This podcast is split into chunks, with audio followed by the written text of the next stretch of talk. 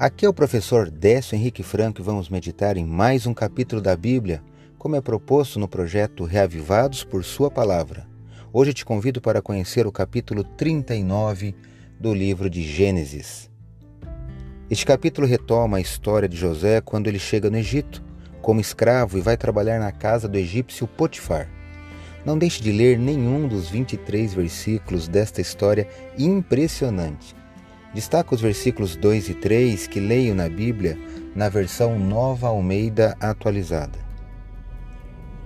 O Senhor Deus estava com José, que veio a ser homem próspero e estava na casa do seu dono egípcio. Potifar viu que o Senhor estava com José e que tudo que ele fazia, o Senhor prosperava em suas mãos. Gênesis capítulo 39, versículos 2 e 3. Em quatro vezes, sendo que duas vezes eu acabei de ler, veja nos versos 2, 3 e depois no 21 e 23, é repetido a expressão, que eu abro aspas aqui, o Senhor estava com José, fecho aspas. Também neste capítulo mostra que, mesmo José sendo injustiçado, ainda preservava sua integridade diante de Deus. Ele era jovem de extraordinária força moral que não se entregou à amargura ou ao desespero. Venceu as dificuldades com um corajoso senso de responsabilidade e valores morais.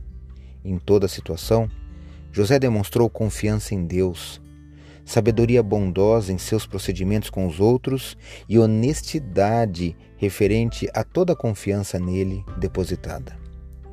As circunstâncias de José mudam, mas Deus nunca muda. Deus sempre está com seus filhos e os capacita a superar todos os desafios, sempre. Creia nisso. Leia hoje o capítulo 39 do livro de Gênesis.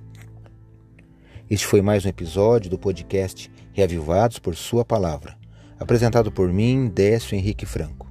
A cada dia, um novo capítulo da Bíblia. Participe deste projeto e até o próximo episódio.